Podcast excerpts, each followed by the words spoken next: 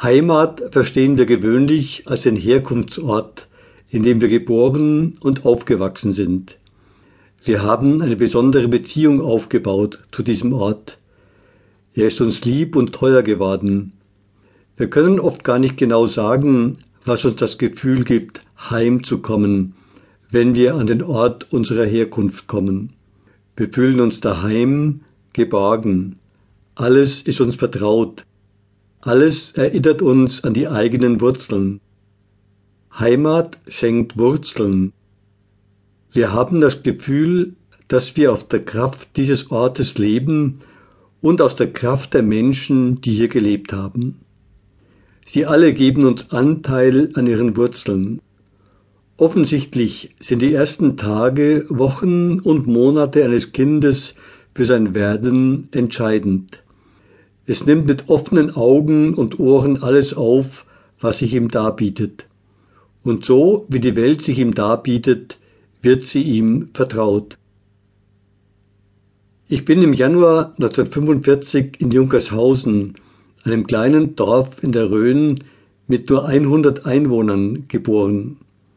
Mein Vater war im Krieg und hatte über seinen Bruder, der Mönch in Münster-Schwarzach war, eine Möglichkeit gefunden, seine Frau und seine Schwägerin mit insgesamt sieben Kindern dort bei Bauern unterzubringen.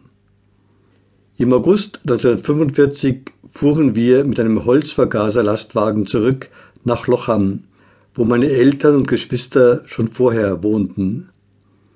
Obwohl ich also keine bewusste Erinnerung an Junkershausen habe, erlebe ich an diesem Ort doch etwas, das mir vertraut ist. Das gilt nicht nur für die Sprache, sondern auch für die Gerüche und für die Ausstrahlung, die von diesem kleinen Ort ausgehen. Viele andere haben mir ähnliche Erfahrungen erzählt. Die ersten Eindrücke prägen sich tief in unsere Seele ein, und wir können gar nicht mehr genau erklären, was sie in uns hervorrufen. Karl Jakob Burckhardt, ein Schweizer Diplomat, Essayist und Historiker definiert die Heimat als den Ort des tiefsten Vertrauens, der tiefsten Ruhe, den Ort, der die Ruhe des Vertrauens schenkt. In der Heimat ist einem alles vertraut. Da hat man als Kind Vertrauen ins Leben gelernt. Das Vertraute des Ortes, der Verhaltensweisen seiner Bewohner, die vertraute Sprache, die vertrauten Rituale der Dorfgemeinschaft, aber auch der Kirche, die vertrauten Feste, all das hat das Vertrauen ins Leben gestärkt.